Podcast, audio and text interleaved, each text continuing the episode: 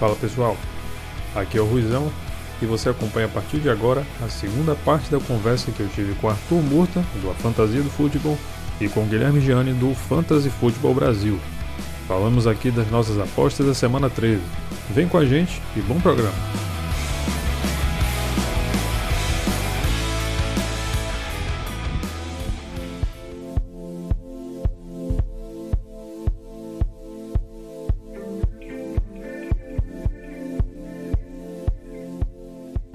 Agora a gente vai falar especificamente da semana 13, comentar cada um dos jogos e lançar as nossas apostas. Começando pelo Thursday Night Football, nessa quinta-feira, entre o Chicago Bears e o Detroit Lions fazendo um clássico da NFC Norte. O que é que você me diz, Gui? Olha, eu acho que vai ser um confronto bem complicado e é claro que os times não tiveram muito tempo para descansar. É, eu acredito que pode ser um, um, jogo com mais pontos do que os Bears vêm, vêm levando nas últimas semanas aí, porque o ataque dos Lions tem potencial potencial, só que o que eu percebi desde o início da temporada é que assim, o ataque dos Lions tem potencial, mas perdeu muitos jogos bobos, assim, é, não dá para entender certos jogos que eles perderam por pouco e parece que quando começa a desandar a maionese eles não conseguem não conseguem mais mais pontuar bem. Uh, meu destaque aqui vai para o Kenny Golladay. Provavelmente a gente não vai estar disponível aí, mas é um jogador assim seguro. Ele tem seus altos e baixos, mas quando ele pontua, quando, quando o quarterback tá olhando para ele, não olhando para o Marvin Jones, que isso é uma coisa bem interessante também da, uh, que aconteceu nessa temporada, né? Ou ele olha para um, um lado ou eles olham para o outro. Quando o Marvin Jones pontua, o Kenny Golladay não pontua.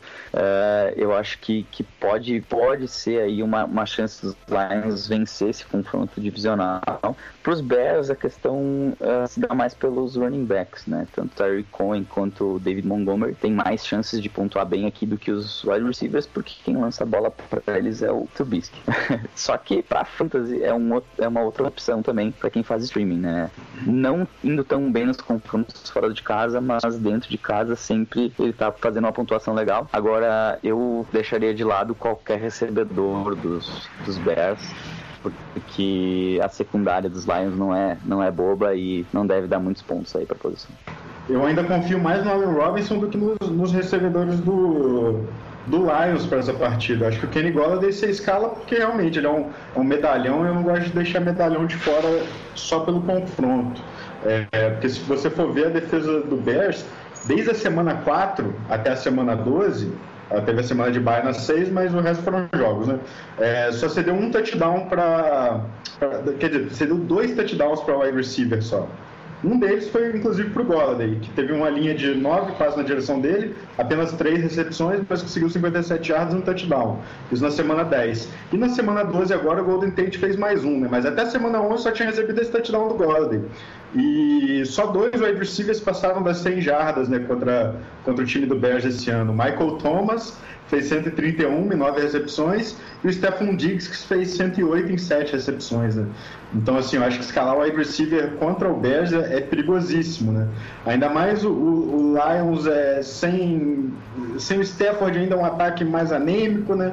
Então, eu acho que está perigosíssimo, né? É um jogo arriscadíssimo para qualquer é, recebedor do Lions. E do lado do Bears é isso, né? Eu acho que o, o que você tem para escalar no Bears é o Allen Robinson e, o, e os running backs, né? Dependendo da liga, o Terry Cohen também vira opção, mas enfim, o Montgomery, porque o Trubisky tem um confronto ótimo. O Lions é um bom confronto é, em pontos cedidos para quarterbacks, mas enfim, eu não confio no Trubisky independente do confronto ser bom. Com certeza.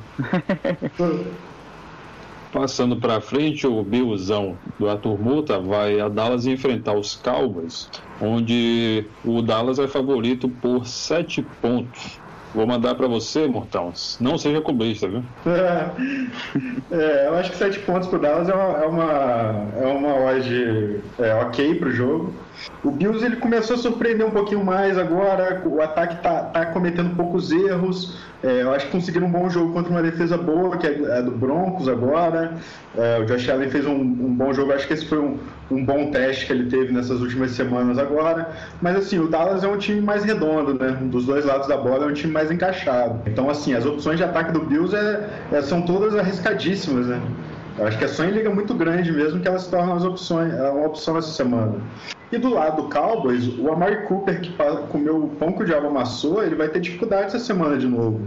Porque o Tredavious White também está jogando fino, né? Assim como o Stephen Gilmore. Então, assim, é um jogo arriscado. Eu, eu não sei se você tem condições de deixar o Amari Cooper no banco mesmo depois da, da confusão da semana 12. Mas eu acho assim, se você tiver opções melhores, é, jogadores que estão produzindo bem e, e, que tenham bons confrontos, você pode considerar deixar o Mark Cooper no banco. Eu acho que quem ganha com isso, nesse jogo, acho que quem chama mais atenção para mim é sem dúvida o Ezekiel Elliott. A defesa do Bills tem, tem sido o maior buraco, tem sido os running backs. Então acho que o, o Ezekiel Elliott tem tudo para terminar muito bem essa rodada.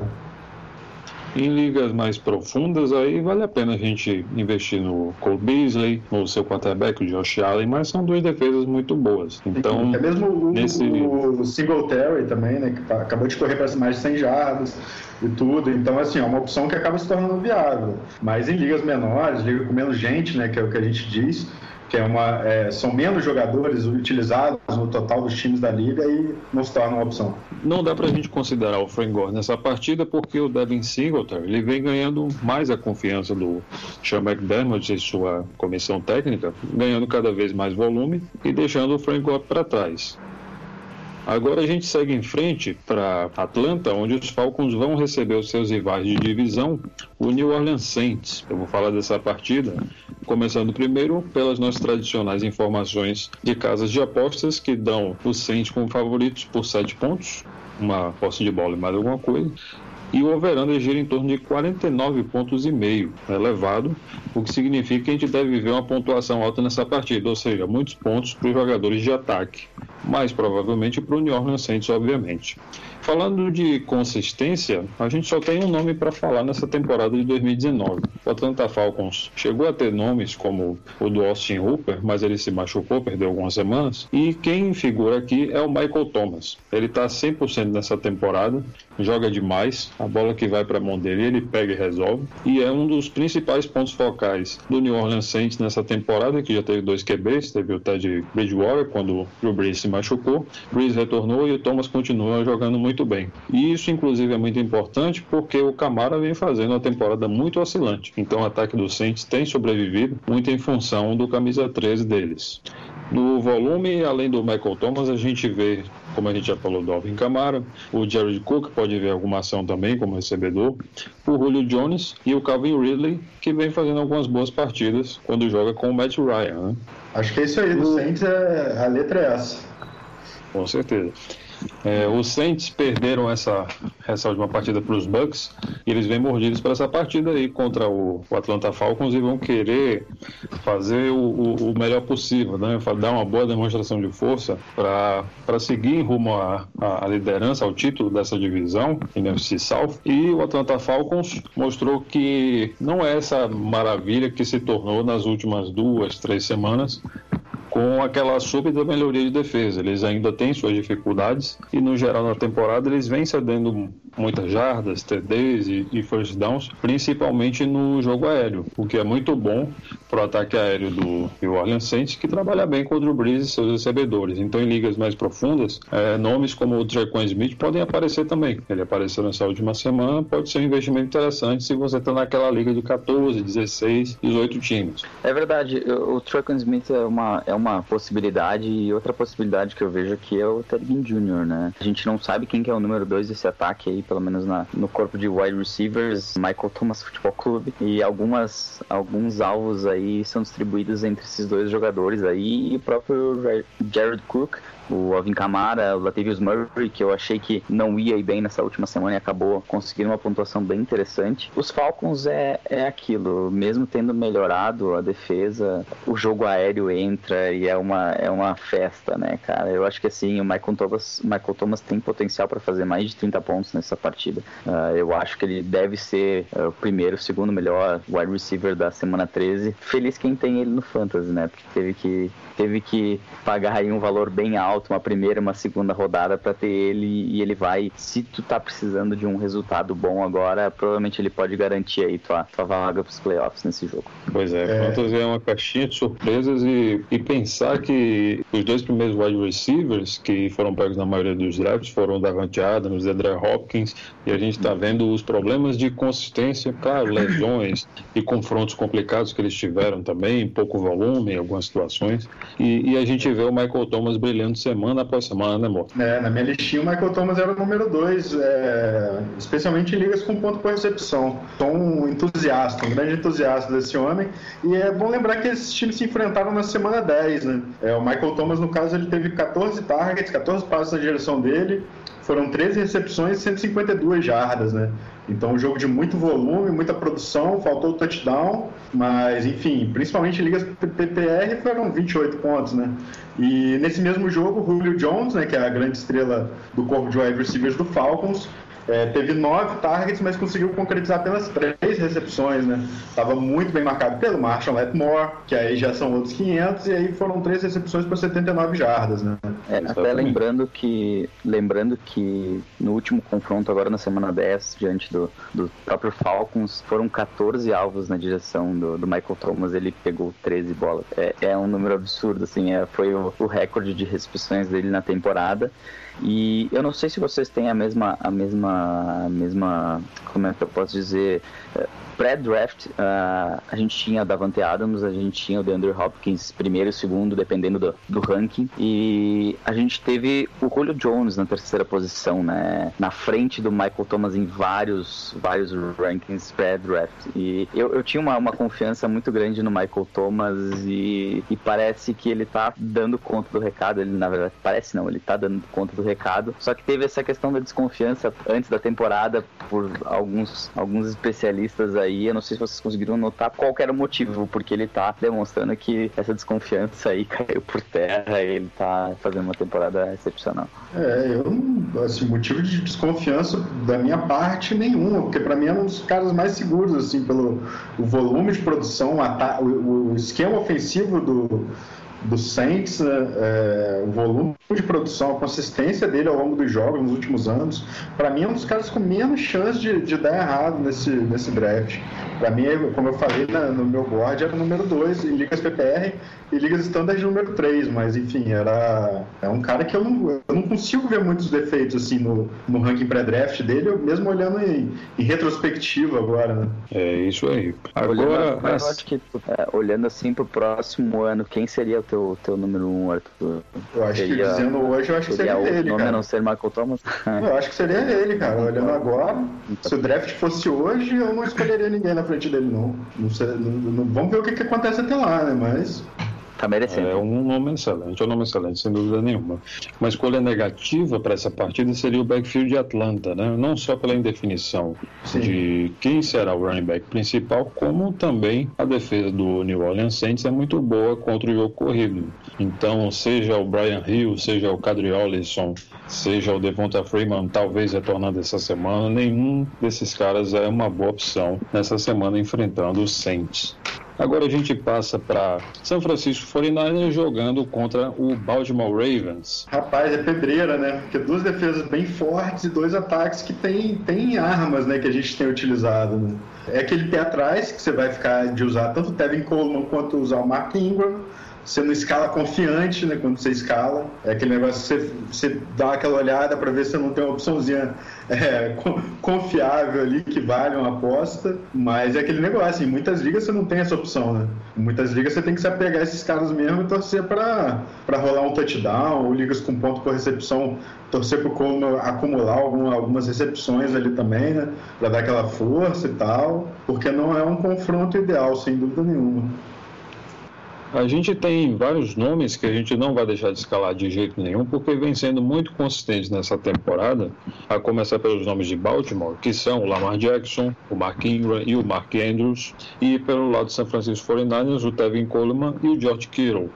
Claro que cada um vai ter seu confronto difícil nessa partida, mas eles devem encontrar sua faixa de volume e produzir alguma coisa, porém com teto reduzido, como a gente espera num confronto desse entre duas boas defesas. Né? É, um plano de, de risco, né, João? Eu costumo chamar de um de confronto risco. de risco. É uma escalação que você vai porque você sabe que o cara produz, mas você, você, você vai ciente do risco. Com certeza. É o tipo é, de partida é um... que eu vejo os Tyrants sobressaindo. Sim, com certeza, com certeza. E eu acho também que é praticamente hoje seria o Super Bowl antecipado, né? É um jogo com as, as melhores equipes, na minha opinião, da NFC e da EFC. E para Fantasy a gente vê uma coisa que não é muito comum, né? Não tem um grande destaque em ambas as equipes. Claro, por Baltimore a gente tem o Lamar Jackson, que é o número um disparado e quarterback. Pelos 49ers, o Kiro não teve um início tão bom como, como esperado, mas ele tem dado conta do recado. Mas a gente não vê, assim, uh, jogadores, destaques, estrelas brilhando tanto como em outros times, né? Tá falando em fantasy no caso, né? A gente tem uma equipe que uh, ambas as equipes elas vêm jogando bem, elas vêm jogando um, um, jogo coletivo e eu acho que vai ser o grande jogo dessa rodada e com certeza a gente é, espera isso pelo menos, né? Já tô contigo. E seria uma reedição de um Super Bowl recente, né? Caso eles cheguem ao Super Bowl, seria a reedição do, do Super Bowl 47. Foi o primeiro que eu vi na minha vida que faltou luz, foi aquela loucura. Foi o Harball Ball, o Harball, que foram os irmãos Isso. Harball, né? Um, um, comandando cada uma das equipes. Exatamente, exatamente. É, um, um Super Bowl inesquecido na minha vida por ter sido o primeiro, né? mas foi meio maluco. Primeira vez a gente nunca esquece, né? É isso aí. É verdade. Então, é, é, por ser um confronto difícil, é, eu representando o BRFF, eu, eu, não digo que existem melhores escolhas. Né? Você tem uma série de nomes para você escalar, a maioria é, da azar você coloca no banco, então você não vai colocar o, Lamar Jackson no banco, você não vai colocar o Joey Kittle no banco, você tem outros nomes que você pode avaliar, e eu imagino que a pior escolha possível sejam os running backs que não sejam, não se chamem Mark Ingram em Baltimore, então Gus Edwards, Justice Hill, não devem ter muitas oportunidades, sendo que o jogo já vai ser muito difícil e as tentativas de carregada devem ficar a cargo do Mark Ingram e na sobra o QB Lamar Jackson também. Então, se eu fosse vocês, não iria atrás do Gus Edwards nem do Justice Hill nessa semana 13. É, eu e... acho que o Emmanuel, o Emmanuel, Sanders é outro nome que eu acho que dá para escalar assim, acho que é o, tem um ponto que ainda dá para explorar um pouquinho, que eventualmente um, um wide receiver de qualidade vai produzir nessa defesa do Baltimore. É, é a posição de wide receiver, então acho que o Emmanuel Sanders é um cara que tem condições de pontuar, se você não tiver opções é, muito boas aí na frente dele. É verdade. Agora a gente vai para Pittsburgh, onde os Steelers recebem o Cleveland Browns. Fazendo a reedição nessa temporada, eles se enfrentam novamente. O verão ainda está ali baixinho, na casa dos 40 pontos, e as casas de apostas ah, indicam o Cleveland como favorito por apenas dois pontinhos. É basicamente um empate técnico. Olha, eu espero que não tenha mais cenas lamentáveis nesse é jogo isso. aí, né? Por favor, né? Praticamente é isso. Vamos, vamos, vamos prezar pelo, pelo futebol americano aqui, né? Mas tirando isso de lado, falando um pouco de fantasy, eu acho que assim, é um jogo que, que se o James Conner estiver saudável, é uma, é uma aposta boa, porque a gente, quem tem ele sabe que tá difícil de escalar ele jogo após jogo, né? Tem jogo que ele vai muito bem, tem jogo que ele, que ele vai mal, tem jogo que ele machuca, assim. Uh, falando dos recebedores dos Steelers, então a questão do, do dos recebedores está bem complicada desde a lesão do, do nosso querido Big Ben. Uh, o Mason Rudolph não tem dado conta do recado. O Juju era uma das minhas apostas no ano. Eu colocava ele bem alto no, no draft. Eu achava que ele ia ser, ele ia estourar sem o Antônio Brown lá, apesar dos pesares. Era uma aposta e ele vem jogando um futebol americano bom, mas pro fantasy ele caiu muito. O ano que vem a gente, se o Big Ben não voltar, eu acho que ele volta, mas ele vai cair lá para uma terceira, final de segunda rodada.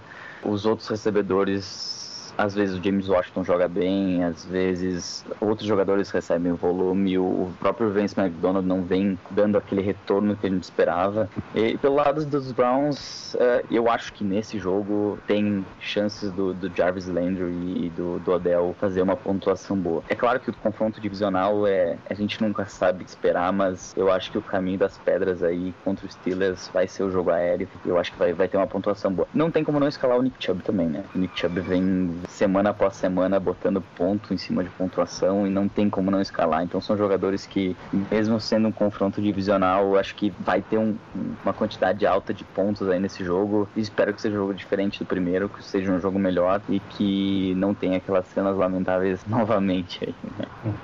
Um nome que pode sobressair, embora a gente não tenha muita certeza, é do Demetrius Harris, o Tyrande de Cleveland, que vem recebendo volume de jogo e deixou o Rick e seus Jones para trás. Enquanto o David Joko não retornar da injury reserve, ele é um jogador que vai ter algum volume nessa partida e que pode encontrar oportunidade, já que o time de Pittsburgh cede pontos para a posição de Tyrande. Fiquem de olho que ele pode dar um retorno se você está naquelas ligas profundas em que é difícil você achar um Tyrande titular para o seu time. Além da defesa de Pittsburgh, caso você nem encontre disponível na sua liga, porque o ataque de Cleveland, no geral, cede pontos para a posição de defesa.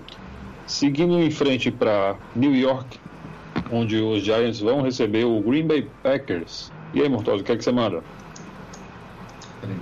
É um confronto que a gente não vai descartar o Aaron Jones de forma alguma, né? É o volume que tem tendo, a produção que tem tendo, é, a defesa do, do Giants está ali na, no meio da tabela, mas é um confronto interessante, acho que principalmente para os wide receivers, né? Que a, a, o Giants é um dos times que mais cede pontos para wide receivers, é, para Aaron Rodgers, consequentemente, nessa, nessa leva vai, vai de brinde, né? É, mas acho que é um jogo interessante você, você engatar com o Davante Adams ou, ou se tiver que fazer uma apostinha aí aí você me diz quem é o cara da vez? É o Jerônimo Alisson? É o Lazar? É o Marcos Valdes Scantling? Quem que é o wide receiver da vez pra gente apostar? Eu quero ouvir de você que é um, é um PHD em Green Bay Packers, então você vai poder ajudar a gente com isso aí. É, cara, esse ano não está muito interessante para o Marques Valdez Scantling, né? Todo mundo tinha uma, uma expectativa interessante, porque ele disputava ali com o equanimio Sam Brown quem seria o terceiro wide receiver, né? Já se contava com o Davante Adams, obviamente, o Jerônimo Alisson sempre ficava por ali, e, e o MVS ele meio que sumiu nesse, nesse início para meio de temporada, e o Allen Lazar ele foi crescendo e, e foi ganhando a confiança do Rodgers, né? Quando o, o Davante Adams passou um tempo machucado, Rodgers viu que podia contar com Lazar. Eu imagino que ele seja esse, esse novo receiver favorito, como, como foi o, o Davante Adams crescendo na sombra do Jory Nelson, alguns anos atrás, que era o, o, o recebedor, o alvo favorito do Rodgers. O Davante Adams foi crescendo foi ganhando essa confiança. Eu acho que o Allen Lazar pode ser esse próximo recebedor enquanto o Rodgers estiver lá no, no Green Bay para receber volume e, por consequência, nessa, nessa semana 13, receber algum volume contra o New York Giants, que é um bom confronto para o wide receiver. É, deixa eu só fazer uma, uma parêntese aqui, não sei se está vendo, mas o Marquise Brown já recebeu dois touchdowns nesse jogo. É, a gente já passou pelo jogo do, dos Ravens e, e, ele, sem dúvida, vai ser um, um dos pontos focais lá contra o San Francisco 49ers. Confiança total no garoto exatamente. Falando um pouco, foi falado bastante dos Packers, vamos falar um pouco dos Giants nessa, nessa partida aí. Uh, se tivesse que escolher um wide receiver dos, dos recebedores atuais, Golden Tate, Sterling Shepard e como é que me é o nome do outro cara? Darius Layton. Me fugiu o nome. Darius Layton, isso aí, pros, uh, produto de Auburn. Uh, ele, assim, eu apostaria no Golden Tate, é, é quem tem tido os melhores números, o, o cara mais consistente, pelo menos nessa, nesse corpo de recebedores aí. Não apostaria em utilizar Daniel Jones nesse jogo. Não aposta em outro nome. Esse, nessa partida não tem como. E a gente espera que Saquon Barkley possa fazer um, números bons, porque a defesa dos Packers tem tido alguns problemas em segurar o jogo terrestre. E o Saquon não vem dando aquele retorno, porque foi uma, foi uma primeira escolha geral na maioria das ligas, né? E, e atualmente ele é o 27 em standard, 19 em PPR. Não vem fazendo uma boa partida, teve as lesões, claro, perdeu ali três jogos inteiros por lesão, mais parte do jogo contra a Tampa Bay, mas é um jogo que de repente ele pode ter números bons aí se os Giants conseguirem se manter na frente do placar e com o Aaron Rodgers não jogando tudo aquilo que ele deveria estar jogando, pode ser que seja um jogo até equilibrado até certo ponto e o Sacon possa, possa dar números bons aí, pelo menos nessa partida. Vamos ver, eu aposto numa vitória dos, dos Packers aí, mas pode ter alguns pontos interessantes aí para pro running back de, dos Giants. Se o Evan Ingram jogar também é uma, é uma boa aposta que é outro cara que vem dando números bons aí quando tá em campo. Não, e fora isso, a defesa do Packers tem sido uma mãe para Tyrande, né? Você vê nas últimas Sim. semanas o, o Darren Waller fez 126 yards e dois touchdowns, o Travis Kelce fez 63 um touchdown, Hunter Henry 84, Greg Olsen 98 jardas, George Kittle 129 um touchdown. Então assim, pegou uma, uma sequência de bons Tyrands, né? Assim como o Evan Ingram também, né? E tem sofrido bastante. E na ausência é, do Evan Ingram, Brett Ellison. ou o Caden Smith, né? Que foi é, eu evitaria, eu evitaria. Eu, eu procuraria outras opções, apesar do confronto, mas eu tô torcendo mesmo é pro Evan Ingram voltar aí que eu tô sentindo saudade dele numa liga minha. É, sem contar a última, a última rodada, Green Bay era o quarto pior time contra Tyrants, né? Então tem, tem números bons aí para quem tá jogando contra os Packers. Agora a gente vai para Miami, onde os Dolphins, antigos primeiros candidatos a, a pique número um do ano que vem, vão enfrentar o Philadelphia Eagles de Cações e companhia. As casas de apostas dão uma boa vantagem para os Eagles de 9 pontos e o over-under lá na casa dos 46 pontos. É um jogo interessante para a gente escalar o Carson Wentz e os seus recebedores, principalmente se estiverem saudáveis, né? O Alshon Jeffrey, o Nelson Aguilar e Zach e companhia. E pelo lado do Miami Dolphins também tem nomes interessantes porque o Philadelphia Eagles tem como sua principal deficiência a marcação do jogo aéreo. Então nome bom para Devante Parker e o Ryan Fitzpatrick em alguma medida. Mas a gente não indica muito porque o pass rush do Philadelphia Eagles é interessante. Então o volume do Devante Parker que deve ser a característica mais interessante do ataque do Miami Dolphins. É, não, sem dúvida. Tô contigo. É, corpo de running backs. Até porque o corpo de running backs do, do Dolphins também nem passa confiança, né?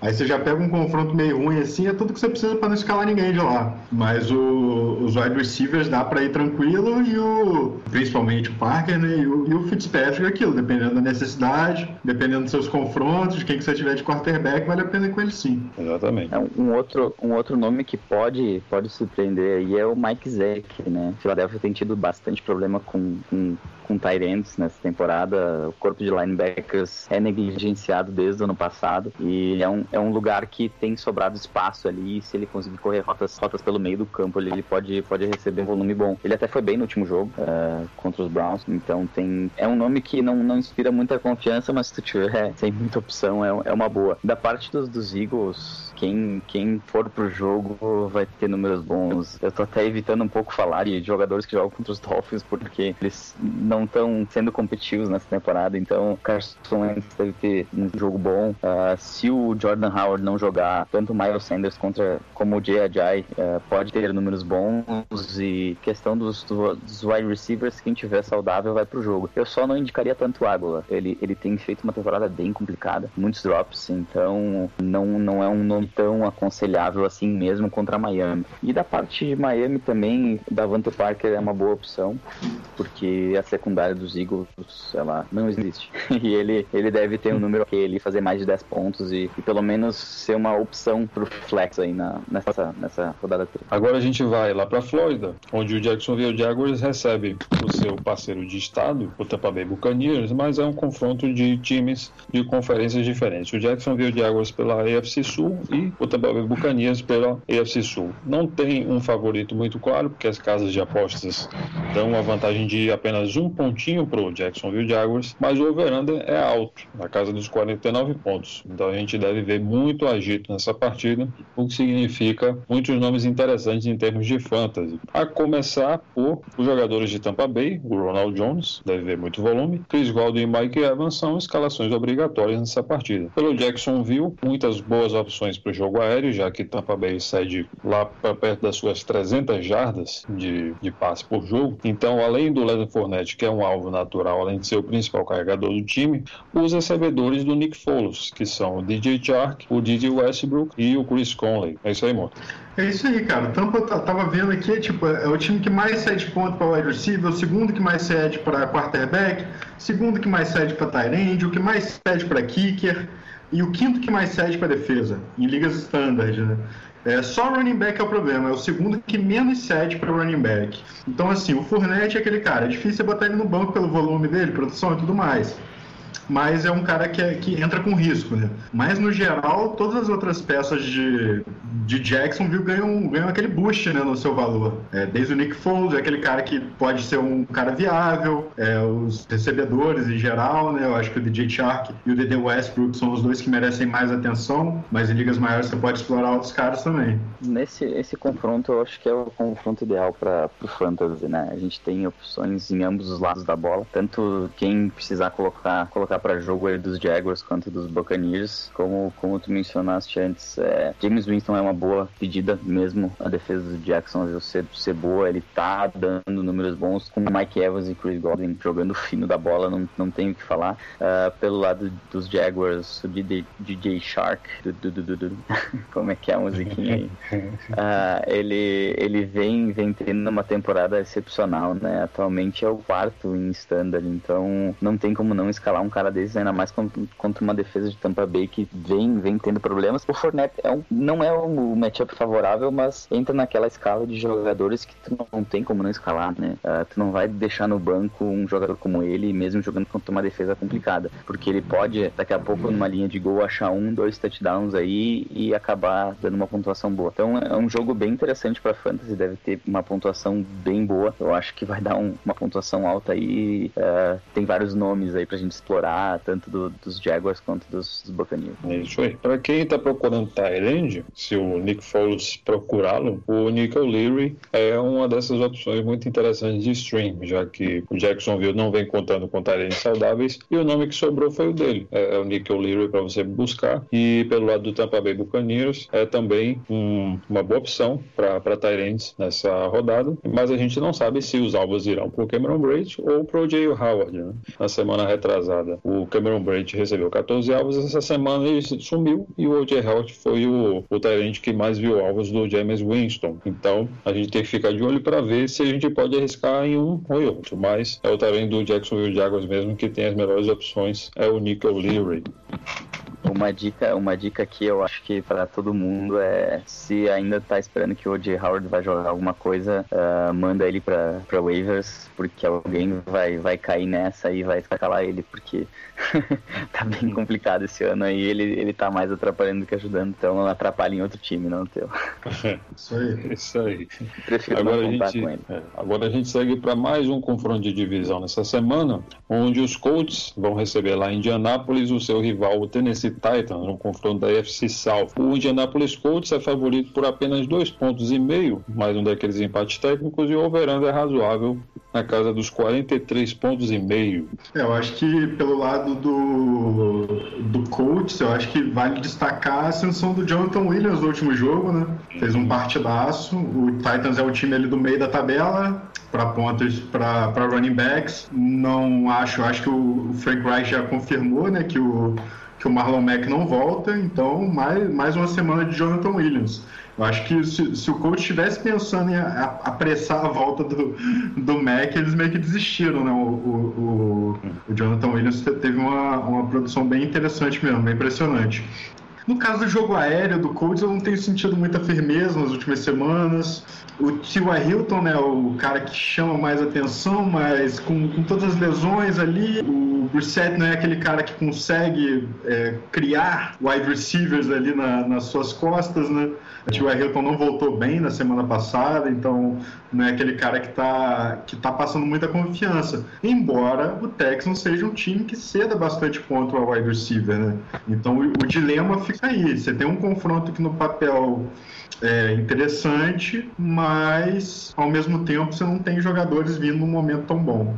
É uma partida em que o, a posição de Tyrande dos Colts pode sobressair em relação aos wide receivers. Uma observação importante também é que o Eric Ibram, o, o Tyrande titular até então do Colts, foi para injury reserva, né, com uma lesão no, no tornozelo, o que abre um espaço muito grande para que o Jack Doyle apareça em muitos snaps do time, não só bloqueando corridas, mas sendo um alvo do Jacoby Brissett. E nessa partida ele é uma opção interessante, enfrentando o Tennessee Titans, que por ser uma defesa boa, acaba abrindo mais espaço para a pontuação da posição de Tyrande. Fiquem de olho então no Jack Doyle, se ele estiver livre nas suas ligas, ele é uma boa opção de stream. Além dele, outra boa escolha, que já falamos do Jonathan Williams, é também do AJ Brown, o principal alvo do Ryan Tannehill, pode fazer também uma boa pontuação contra o Indianapolis Colts.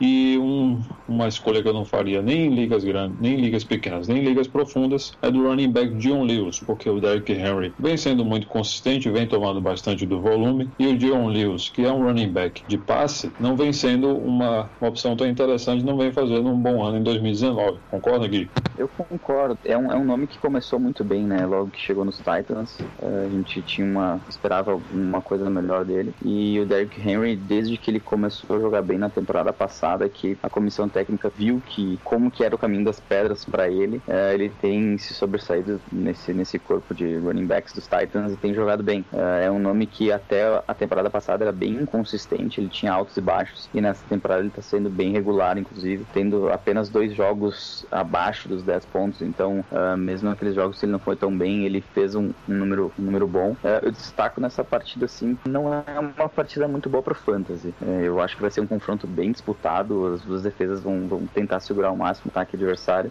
eu, eu indico o Brissett e o próprio Tannehill, principalmente o Tannehill como, como streamings nessa semana, os dois quarterbacks. O Brissett por, por um piso alto até, ele não tem comprometido tanto nos jogos. O Tannehill por ter jogado muito bem. E, um nome aqui para quem precisa vencer nessa, nessa 13 terceira rodada de qualquer jeito e tem que fazer uma aposta, eu, eu tô contigo nessa do Ed Brown. Ele tem chance de, de fazer uma pontuação muito boa e pode ser um jogador aí que vai, vai te fazer classificar para os playoffs nessa última rodada. A questão do, do Jack Doyle, eu acho que é, que é natural, ele, ele tem um volume maior agora e os Colts jogam bastante com tight ends. Uh, o, o head coach ele, ele vem dessa escola de, de utilizar Tyrants desde os, de quando ele era coordenador ofensivo dos Eagles, então Jack Doyle deve ter o seu volume aumentado agora com o Eric Ibram fora. E o T.Y. Hilton é um nome complicado, né? As lesões não têm ajudado e é um nome bem difícil para essa partida aí, mas é um daqueles jogadores também que tu vai pesar se tu vai escalar ou não e na dúvida vai acabar com uma indo pela segurança escalando ele, mas se puder evitar é uma, é uma boa pedida.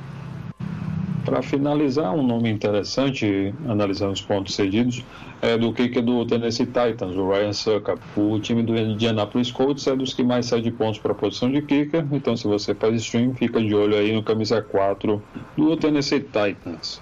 Agora a gente vai para a terra dos gatinhos indefesos de Cincinnati. Os Bengals vão receber o New York Jets, que é favorito por apenas 3 pontos e meio coisa interessante. Eu, eu vejo o Jets como, como bem superior ao Cincinnati Bengals, ainda mais depois do jogaço que fez contra o Oakland Raiders, né? 34 a 3, se não me falha a memória, exatamente 34 a 3. Foi, e Pois é. E, e, o favoritismo não é tão grande assim para cima do Cincinnati Bengals. Seria feito Andy Dalton? Seria outra coisa? Não faço a menor ideia. Só sei que são só três pontos e meio. E o overando é razoável na casa dos 40 pontos e meio. Os principais nomes consistentes dos dois times são dos running backs, do Joe Mixon, que vem fazendo uma ascensão nessa segunda metade da temporada, e o Le'Veon Bell, que vem sendo um dos principais nomes em termos de volume. O volume vem fazendo com que ele seja no mínimo um flex saudável na sua liga de até 12 a 14 times e um running back 2 até 1 nas suas ligas de 14 ou mais times. No plano de jogo, a gente analisa que nas estatísticas o New York Jets é um time muito difícil para running backs. Então, por mais que o Joe Mixon seja um nome consistente, ele não deve ter uma partida tão boa assim enfrentando o New York Jets. Como a gente viu, por exemplo, o Josh Jacobs não fazer uma partida muito boa, apesar do ano consistente que ele vem fazendo. Pela previsão, a gente deve imaginar que o Joe Mixon passe pelas mesmas dificuldades. No entanto, o Jets cede uma quantidade razoável de jardas e first down de passe. Pode ser interessante para o Andy Dalton, que está voltando essa semana. Então, para quem segurou ele nas suas dynasties, como eu, por exemplo, vai colocar ele de titular se não tiver uma opção melhor.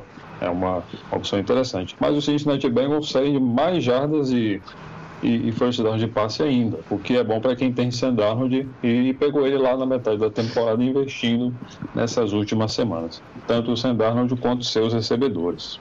Mais importante ainda, são as 166 jardas corridas que o Cincinnati Bengals cede por partida, o que é interessante para a gente escalar o Le'Veon Bell sem maiores dúvidas.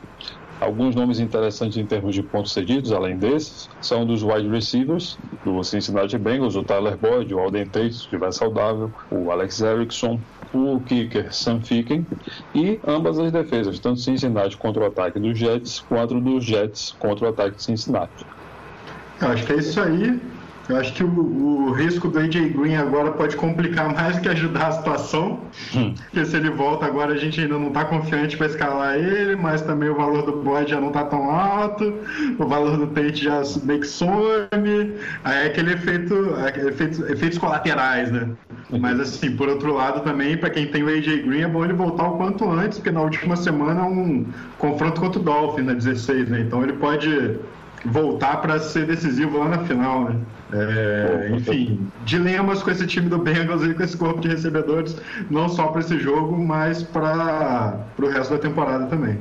Faz alguma observação, Gui? É, eu, eu acho que para esse jogo aí, os únicos nomes confiáveis são Sandarno e Levan Bell. De resto, o Joe Mixon vai ter uma parada complicada com as defesas do Jets. É, como o Urta falou, né, a questão do, do último jogo contra os Dolphins está pesando aí. É, quem apostou no AJ Green, é, que acabou caindo no draft, pensando que ele poderia voltar entre a quarta e a oitava rodada, é, se deu mal, falando no, no geral, né? É, só que ele pode, pode dar um retorno aí no, no jogo desse decisivo na final. Então, se ele tiver sobrando nos waivers aí, tu tiver um, um espacinho disponível, guarda ele. Vai que ele te dá o título lá. Vai, vai valer a pena. Quanto a Tyler Boyd, Alden Tate, Alex Erickson, é, é uma incógnita. Tem jogos que, jogos que são direcionados para cada um. Eu apostaria mais no Tate se ele estiver saudável, porque ele, ele, ele tem mostrado um bom futebol. É um nome, é um nome novo né, nessa, nesse time dos Bengals aí. E ele tem, tem dado números interessantes até é, para quem tá precisando precisando aí de, de pelo menos uns 7 pontos, aí 8 pontos, de repente ele consiga fazer nessa, nessa partida. E agora a gente segue para Carolina, onde os Panthers vão receber o combalido Washington Redskins. O Carolina Panthers é favorito por 10 pontos, mais de uma posse de bola, favoritíssimo. E o over gira na casa dos 40 pontos, um, um valor razoável.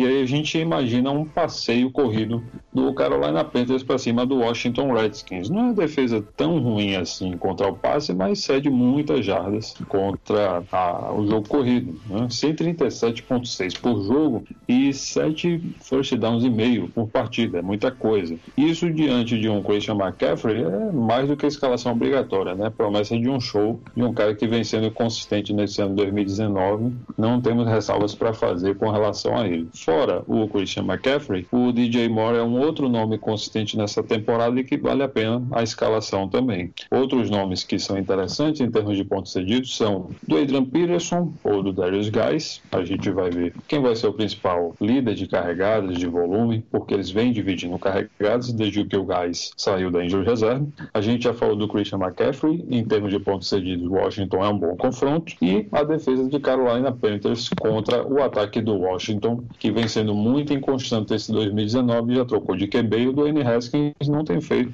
nada que preste, não é, Gui?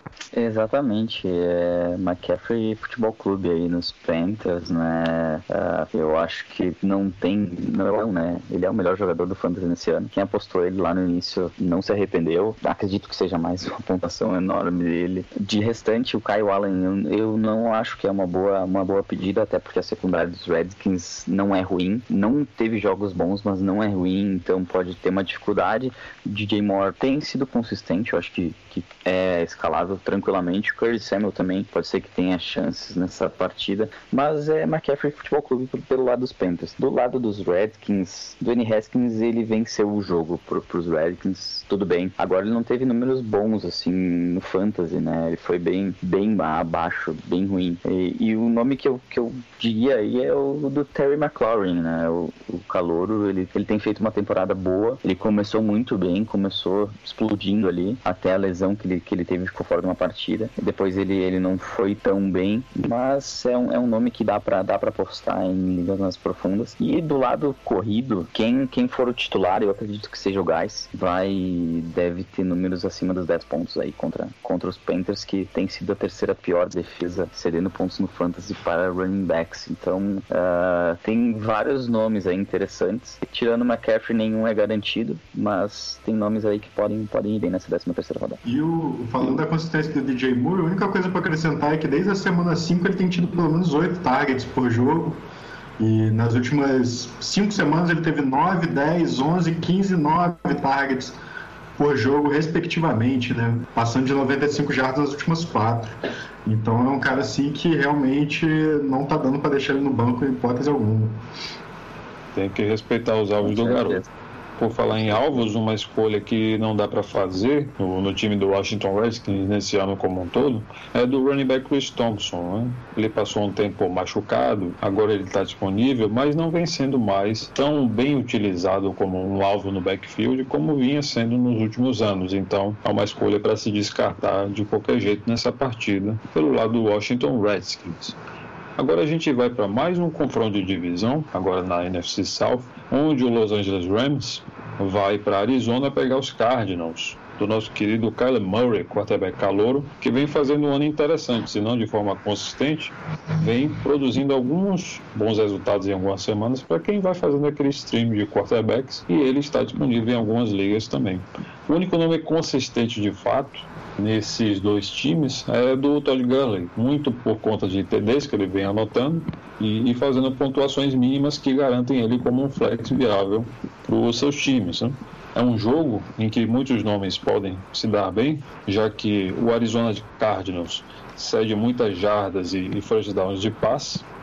O, Los Angeles Rams também cede razoavelmente uma quantidade interessante de first downs de passe. Ou seja, é um jogo que pode ser interessante tanto para Kyler Murray e seus recebedores, como para Jared Goff e os seus alvos também. Para o running backs, a situação já é diferente, principalmente para o backfield do Arizona Cardinals. Então, quem tem Kenny Drake, quem tem David Johnson, tem que escalar com cuidado ou buscar opções melhores, já que o Los Angeles Rams, na média, cede menos de 90 jardas corridas por jogo algo que tende a mudar, porque a gente está fazendo a gravação durante o Monday Night e a gente está vendo o Baltimore Ravens fazer bonito para cima do Los Angeles Rams. Eu tô aqui, Rui, Rui, eu tô aqui. Pelo amor de Deus, Ingram, menos de 25 pontos, Ingram, menos de 25. Pega leve, Ingram. Eu tô nesse momento, é tudo que eu tô pensando enquanto a gente grava aqui. pois é, pois é. A gente grava, mas a gente assiste também. E, e segue o baba. O, o Arizona, o Arizona Cardinals está lá em cima, junto com o Tampa Bay Buccaneers, como um dos times que mais cede boas estatísticas né, para o aéreo adversário. Então, entre as melhores escolhas estão os recebedores do, do, Los Angeles Rams, sem dúvida. E, claro, o QB Jared Goff vai fazer uma boa partida. E o Gerald Everett, o Tyrande do, do Los Angeles Rams, deve reaparecer nessa temporada. Ele vem fazendo temporada inconstante, teve bons jogos aqui e ali, mas o Arizona Cardinals é esse bom confronto para ele fazer a sua redenção em 2019. Entre outras escolhas, o Cooper Cup, o Christian Kirk, o principal recebedor do Arizona Cardinals atualmente, o Mike Williams, o Tyrande do Arizona, o Kenny Drake, tem um teto reduzido, como a gente já falou, além dos outros wide receivers do Rams, que são o Robert Woods e o Brandon Cooks. Piores escolhas são aqueles nomes secundários e terciários no chart dos respectivos times. Aí tem o Randy Isabella, tem o Tyler Higby, o Josh Reynolds e o Darrell Henderson, que é o segundo running back do Los Angeles Rams. Concorda, amor? Concordo, sim, concordo. É... O que eu, que eu acho que é perigoso aí, nessa análise do jogo aéreo do, do, do Rams, é é justamente a sequência abaixo que eles vêm tendo, né? Na última semana não tiveram nada bem. Essa semana aqui o jogo ainda não chegou no halftime, né? Estamos no segundo quarto aqui, mas mais um jogo que começou bem duro, né? Para o jogo aéreo, para o Jared Goff, para o jogo aéreo do, do Rams. Então, assim, é um ponto de interrogação. Apesar do, do confronto ser ótimo, é difícil você deixar esses nomes no banco, não, Cooper Cup da vida, um Brandon Cooks e tudo mais, mas é aquele negócio que a gente fica preocupado né, com os rumos desse ataque aí nessa reta final. Agora eu vou chamar o Gui para falar do Kansas City Chiefs, que vai receber o seu rival de AFC West, o Oakland Raiders, no over-under mais alto dessa rodada, 51 pontos e meio, mas o Kansas City Chiefs é o favoritaço, segundo Las Vegas, por 9 pontos e meio. Quais são os nomes que você destaca, Gui? É Kansas City Chiefs Com certeza, né? Esse, esse jogo aí, ainda mais vindo de um, de um bye e depois de vencer os Chargers lá no México. Uh, uh, o último jogo dos Raiders foi bem complicado, né? A gente vi um time que tinha tudo para vencer, não consegui pontuar, não consegui desenvolver o jogo. Eu fiquei bem, bem preocupado com os Raiders. Eu achei que eles estavam numa crescente boa. Uh, iam, ia ter um, um belíssimo jogo nessa 13 terceira rodada, mas agora tô, uh, tô bem, bem, bem preocupado com esse jogo. Eu acho que o Josh Jacobs deve fazer um jogo bom pelos Raiders. O Derek Carr deve ter números, deve ter números interessantes. O, o próprio Tyre, Tyre Williams. Uh, o Darren Waller não tem como não escalar. Ele tem feito uma, uma temporada excepcional, mas assim, com o pé atrás de todos esses jogadores aí. Menos do Josh Jacobs, eu acho que é o único garantido desses caras aí. Do lado dos Chiefs, fica aquela dúvida no backfield, né? Será que o Damian Williams vai se recuperar da, uh, da lesão que ele sofreu no último jogo? Se ele tiver inteiro, eu acho que é um nome, nome interessante aí para para botar em campo. Tirando isso, o Tyreek Hill também teve uma lesão. Ele ficou fora, ele, ele jogou poucos snaps e, e, ficou fora do jogo. A princípio não é nada demais, mas se ele não jogar, eu não vejo um nome interessante para escalar. O Sammy Watkins, o DeMarcus Robinson e o Michael Hardman, eles têm dividido jogos, tem jogos que um se destaca e o outro não. É, tá bem complicado esse ano. Tirando o Travis Kelsey, que é praticamente uma garantia aí nesse, nesse, nesses recebedores. Fora o Tyreek Hill, eu não, não apostaria em muitos nomes e eu acho que vai ser um jogo bem, bem duro na divisão. Até porque com a vitória dos Raiders aqui, colocam ele na, eles empatados com os Chiefs, né? Então, pra ver o tamanho dessa, dessa encrenca aí. Se eles tivessem vencido no último jogo, seria melhor ainda, mas como não venceram, eles precisam da vitória para tentar alguma coisa nessa temporada. Os Chiefs, eles cedem 143 jardas corridas por jogo, e isso é um prato cheio pro Josh Jacobs. Não tem como não escalar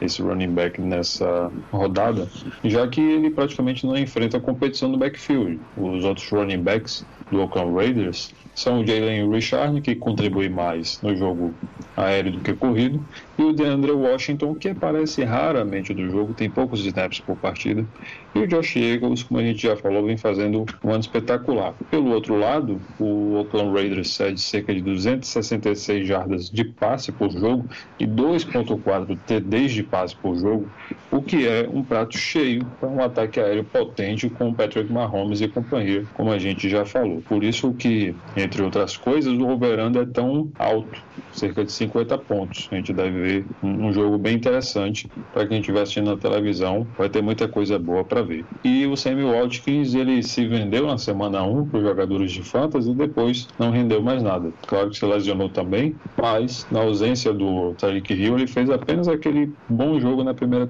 na primeira semana e aí não rendeu mais nada. Não é uma escolha interessante quando se tem dois recebedores do calibre do Tyreek Hill e do Travis Kelce. Seguindo para frente, o outro confronto de divisão, na mesma divisão, o UFC West, é do Los Angeles Chargers, que vai até o Colorado enfrentar o seu rival Denver Broncos. O over baixinho, 38 pontos e meio, deve ser um jogo duro, um jogo de defesas, com o Los Angeles Chargers sendo apontado como leve favorito por dois pontos e meio. É uma partida que pode ir para qualquer um dos lados, mas eu acho que Vegas está certo, eu acho que o Chargers tem tudo para ganhar, com alguma emoção pelo visto, né? São duas defesas que contêm razoavelmente tanto os aspectos de jogo aéreo quanto de jogo corrido. Então, é um daqueles jogos que eu faço aquela previsão de que os Tyrants podem aparecer. Então, quem tem o Noah Fant, quem tem o Hunter Henry, pode ver um volume acima do normal para esses dois jogadores. Mas, para quem tiver os running backs do Denver Broncos, sobretudo Philip Lindsay, pode ver alguma vantagem. Além do kicker Michael Badgley, do Los Angeles Chargers, na medida em que o Denver Broncos é um dos que mais sai de pontos para a posição de kicker. Falando do, do lado do Denver, é, eu concordo que o confronto é bom para os running backs, mas para isso você depende também do Denver ser um time brigando pelo jogo, né? não estando muito atrás no placar. Sim. Então acho que por mais que tenha esse potencial, tem esse risco também. Se for arriscar em algum deles é o Lindsay, mas eu ainda fico com o pé atrás. Cortland Sutton ainda é o nome que eu mais gosto dos Broncos nesse jogo, mesmo sendo um confronto muito ruim para o wide receiver. Então, assim, um outro nome forte com um confronto ruim. O Sutton na semana passada ficou ofuscado pelo Trey Davis White, não arrumou nada. Mas, assim, eu acho que ainda é um cara com potencial para entregar mais. E do lado do, do, do, Chargers, eu acho que a linha é mais ou menos a mesma. A, as forças dessas duas defesas no Fantasy são parecidas. São em parar o, o, o, jogo aéreo e são mais fracas contra running backs. Então, assim, eu acho que o, o Melvin Gordon, o Austin Eckler, né, são pedidas quase que obrigatórias essa semana. Eu acho que, independente de qualquer coisa, aqui é uma rodada que a gente pode escalar tanto Philip Lindsay contra, como o Royce Freeman, né? Uh, Chargers tem tido bastante dificuldade com conter o jogo terrestre. E mesmo o Royce Freeman não tendo tantas carregadas né, em comparação ao Philip Lindsay, ele pode ser aquele cara que dentro da red zone pode, pode ter alguns, alguns números bons e, e poder de repente aí ter, ter o seu terceiro touchdown na, na temporada diante desse, desses Chargers.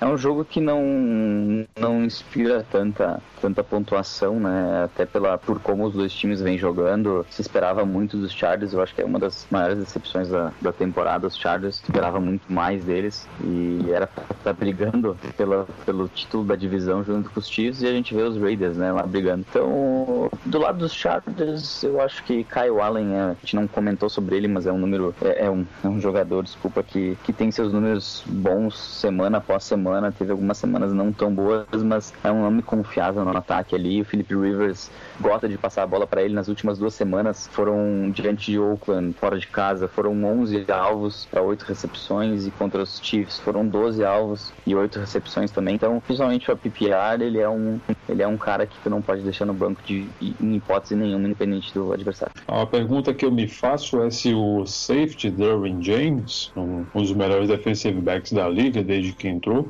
vai estar disponível para essa semana 13, porque ele já voltou a treinar, saiu da injury reserve depois da lesão no pé que ele teve e já foi visto saltando, agarrando bola, correndo. Ele pode ser um diferencial muito interessante para essa secundária do Chargers, né, amor? Não, sem dúvida, sem dúvida. E é uma secundária que é o que a gente falou, já tá forte, né? Já tá cedendo poucos pontos tanto para wide receivers, para quarterbacks. Então, assim, é, é um fator a mais. E é um fator, inclusive, que pode ajudar no, no jogo corrido também, né? Pelo estilo de jogo do Devin James, eu acho que o impacto dele vai além da secundária também. É um cara que realmente viria, cairia muito bem é, retornando para essa defesa.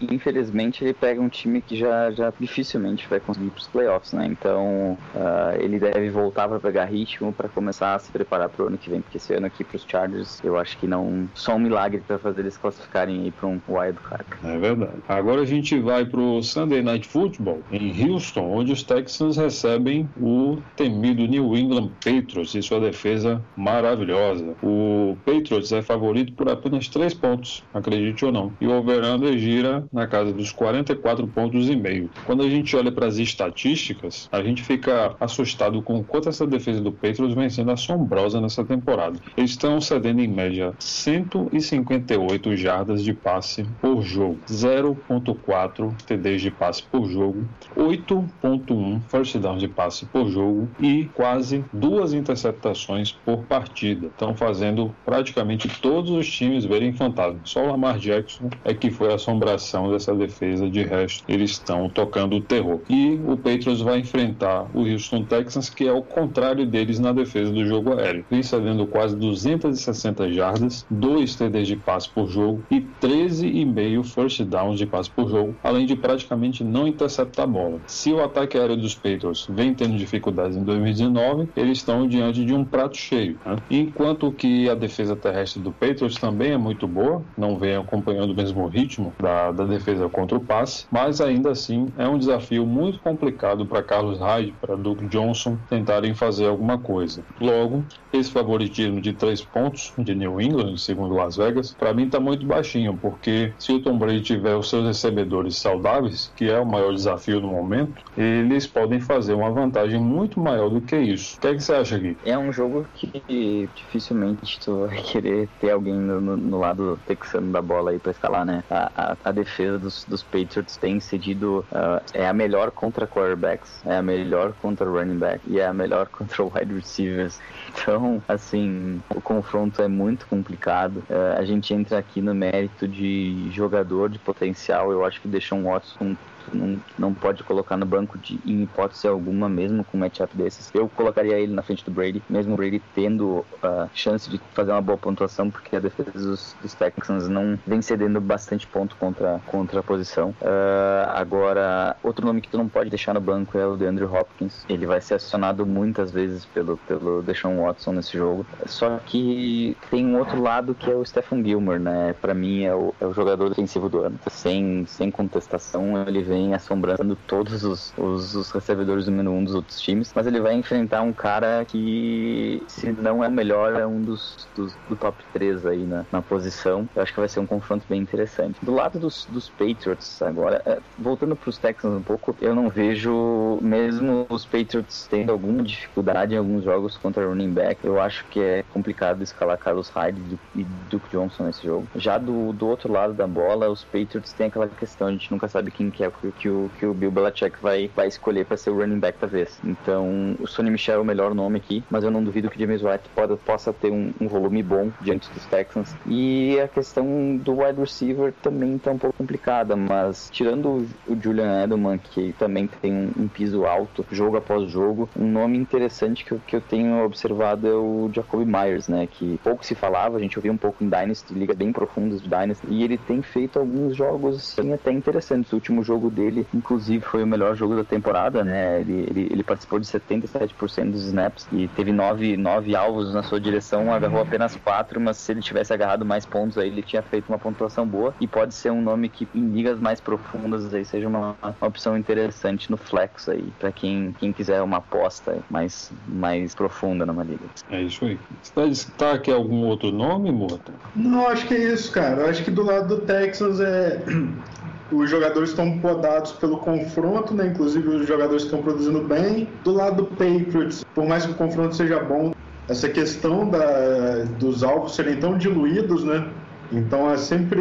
A gente nunca sabe para que lado que o vento vai soprar. Então é realmente é um jogo que eu tô mais interessado em assistir esse jogo mesmo e ver o que, que vai rolar ali do que, que criando expectativa pro Fantasy em cima dele. Com certeza. Esse, esse jogo aí, a maioria dos confrontos vão estar decididos ou aguardando o Monday Night, que vai ser o confronto do Seattle Seahawks recebendo o Minnesota Vikings. Esses dois times têm bons nomes de fantasy para a gente escalar, passando principalmente por Dalvin Cook, running back do Minnesota Vikings, e do Chris Carson, pelo lado do Seattle Seahawks, mas que no caso do Chris Carson ele vai ter alguma dificuldade, já que a defesa do Minnesota Vikings é uma das melhores contra o jogo corrido. O over-under é elevado, cerca de 49 pontos, e o Seattle jogando em casa é o favorito por 3 pontinhos. Que destaques você faz desse jogo, Morton? É, eu acho que a secundária do, do Seahawks está sendo bem problemática na, nas, nas últimas semanas, né? Acho que é um ponto para ser explorado, especialmente o Thielen retornando, o Stephon Diggs bem. Eu acho que é um jogo que, que promete para esses recebedores, né? O Dalvin Cook não é uma dúvida para ninguém, né? Acho que é aquele tá no campo dos incontestáveis ali. O Kirk Cousins também, ótimo confronto, dá para ir fundo. Acho que no geral é um jogo interessante. Eu gosto da, da média de pontos, acho que principalmente para os jogadores do Vikings. Acho que os jogadores do Seahawks, o Russell Wilson tem na mão um talento para conseguir produzir para o pessoal ao redor dele, mesmo contra uma defesa difícil. Mas é uma defesa que tem cedido bastante ponto para o wide receiver também. Então acho que é uma defesa dura no papel, um jogo que não dá para você dar como garantido. Para os running backs do Seahawks, como destacado, é, é mais complicado, mas assim, os wide receivers do Seahawks. Se tiver que apostar no Metcalf, se tiver que apostar no Lockett, vai que vai, meu amigo. E no pouco que eu tenho visto, a secundária do Minnesota Vikings, apesar de ter bons nomes, né, como Xavier Rhodes, como Trey Waynes, ela vem sendo um pouquinho preguiçosa para marcar os wide receivers adversários, o que é bom para o Tyler Lockett, se ele tiver saudável, e os demais recebedores, né, passando pelo J.K. Metcalf, pelo Jacob Hollister, apesar de que a defesa do Minnesota Vikings é uma das melhores para conter o, os Tyrants. Então o Jacob Hollister essa semana não é uma opção tão interessante assim entre os recebedores, mas os wide receivers são interessantes. Se o Adam Thielen retornar, ele também é um nome interessante por conta de volume, mas a gente vai ter que observar se ele melhora dessa lesão de hamstring que ele sofreu algumas semanas atrás. Na ausência dele, o Olabice Johnson ainda mantém alguma consistência. O que, é que você acha, Gui? É, eu acho que a gente tem que ter um cuidado com a questão do backfield dos, do Seattle. É, esse último jogo a gente teve uma, uma questão interessante, que o Chris Carson vinha vindo tendo grande volume. É, ele teve 54% dos snaps, mas ele fez uma pontuação muito baixa diante de Philadelphia. Enquanto que, por outro lado, o Rashad Penny, que não vinha tendo números bons, inclusive antes da, da semana de bye, negativou em algum, algumas ligas, é, ele teve um jogo excepcional diante do, dos Eagles. E pelo que os, o, o técnico, o Pete Carroll, veio, veio falar depois da partida, deu a entender que o, ambos vão ter, vão ter esses snaps divididos no, nos jogos em sequência agora. E aí fica a pergunta de quem que é o cara que vai, vai ter um volume melhor, que vai, vai aproveitar melhor as oportunidades. Se é um Chris Carson que teve dois fumbles praticamente seguidos no último jogo, né? Um ele recuperou e o outro foi uma bobeada do Russell Wilson com ele ali que acabou perdendo a bola. É, ou se o Rashad Penny vai acabar aproveitando a oportunidade e, se dando melhor nesse final de temporada. Eu apostaria ainda ainda no Chris Carson, sendo que os Vikings têm uma das, das, das, piores defesas contra o jogo corrido, se eu não estou enganado. Quarta pior contra. Mentira. É a quarta melhor contra o jogo corrido. Então é, é complicado. É. é, não, não. não, é wide receiver mesmo. Eu tava. É. Então, contra o wide receiver, eu vejo que o Tyler Lockett não tem como não escalar. E o DK Metcalf é uma, uma aposta. Ele tem feito jogos bons, tem sofrido, sofrido alguns drops que vem, vem deixando, deixando a pontuação dele mais baixa do que deveria, mas é uma opção boa boa e acredito que vai ser um jogo de muitos pontos aí. O Stefan Diggs, mesmo com o Thielen voltando, deve fazer uma pontuação boa e se o Thielen voltar, não tem como não escalar também, né? É uma arma ótima aí pro ataque do Kirk Cousins que não vem pipocando mais, né? E se ele ainda tá disponível em algum lugar aí, eu não apostaria nele, porque a defesa de Seattle é boa. Agora, se não tiver outra opção, pode ir, não tem tanto problema. Sem dúvida. A grande dificuldade tá no pass rush, né? Porque a secundária do Seattle é que vem concedendo muitos pontos. Então, se o, o Kirk Cousins tiver recursos e a OL oferecer um mínimo de, de tempo de pocket, o Kirk Cousins pode fazer uma boa partida e alimentar os recebedores para que eles produzam muitos pontos. Tanto que na força da tabela, o Kyle Rudolph é um nome interessante, já que a defesa de Seattle cede muitos pontos para Tyrande, né, amor? É verdade, verdade. É um nome interessante, mas também que não, não, não empolga muito, né? Mas, assim como a maioria dos Tyrands que, que estão sendo escalados por aí. É verdade. E com isso, galera, a gente fecha esse episódio especial em que a gente fez essas ponderações para as próximas semanas, que são muito importantes para sua chegada nos playoffs e para as finais de Fantasy, além de lançar nossas apoios da semana 13. E eu quero agradecer imensamente ao Arthur Murta, ao Guilherme Jane, e eu quero que vocês deixem aí o abraço de vocês e falar dos seus respectivos trabalhos, começando pelo Arthur Murta, que é o arroba fantasia. Um abraço para você, Murta, muito obrigado mais uma vez por estar aqui com a gente. Tamo junto, Luizão. Primeiro abraço para você, um abraço pro Guilherme aí. Foi um prazer trocar essa ideia com vocês, falar um pouco aí dessa reta final da temporada, né? Sempre bom falar de futebol americano, sempre bom falar de NFL, sempre um prazer. Então agradeço o convite, tamo junto. Confere lá, arroba a Fantasia NFL e arroba Murta Arthur. Murta sem H e Arthur com H. Tamo junto, galera. Eu quero agradecer também ao Guilherme Jane, do Fantasy Futebol BR. Tá no Twitter, tá no Instagram também. Sigam lá o Murta também, como ele falou. Guilherme, muito obrigado, meu velho. Um prazer recebê-lo. E eu quero ver você aqui mais vezes no nosso podcast. E manda seu abraço também. Eu que agradeço a oportunidade aí, primeira vez participando de um podcast, então desculpa se, eu estava um pouco nervoso em alguns momentos aí. Provavelmente as próximas vezes vai ser um pouco mais, mais tranquilo. se tiver a oportunidade, a gente está tá aí disponível tentando uh, ampliar essa, esse, o fantasy no Brasil, né? Trabalhando nesse sentido. A gente trabalha há pouco tempo aí, mas já, já tá fazendo um trabalho interessante, principalmente focado no Instagram. A gente não trabalha muito no Twitter, mas no Instagram a gente tenta focar bastante ali o, o nosso trabalho e quem, quem quiser seguir lá é fantasy fantasyfootbr, arroba fantasyfootbr, e deixa um abraço aí pra ti, pro Arthur, e vamos, vamos seguir nessa, nessa batalha aí, fazendo o fantasy crescer, o fantasy NFL crescer muito mais no Brasil. É isso aí, meu velho. Muito obrigado. Muito obrigado a todos vocês que nos ouviram até agora. Nós somos o BRF Futebol no Twitter e no Instagram. Temos também o nosso site brffutebol.com.br e você vai acompanhar tanto esse conteúdo escrito com a nossa pauta, com as nossas observações, quanto com os nossos conteúdos tradicionais que a gente traz a semana inteira. Fiquem ligados lá, um abraço para vocês e até a próxima.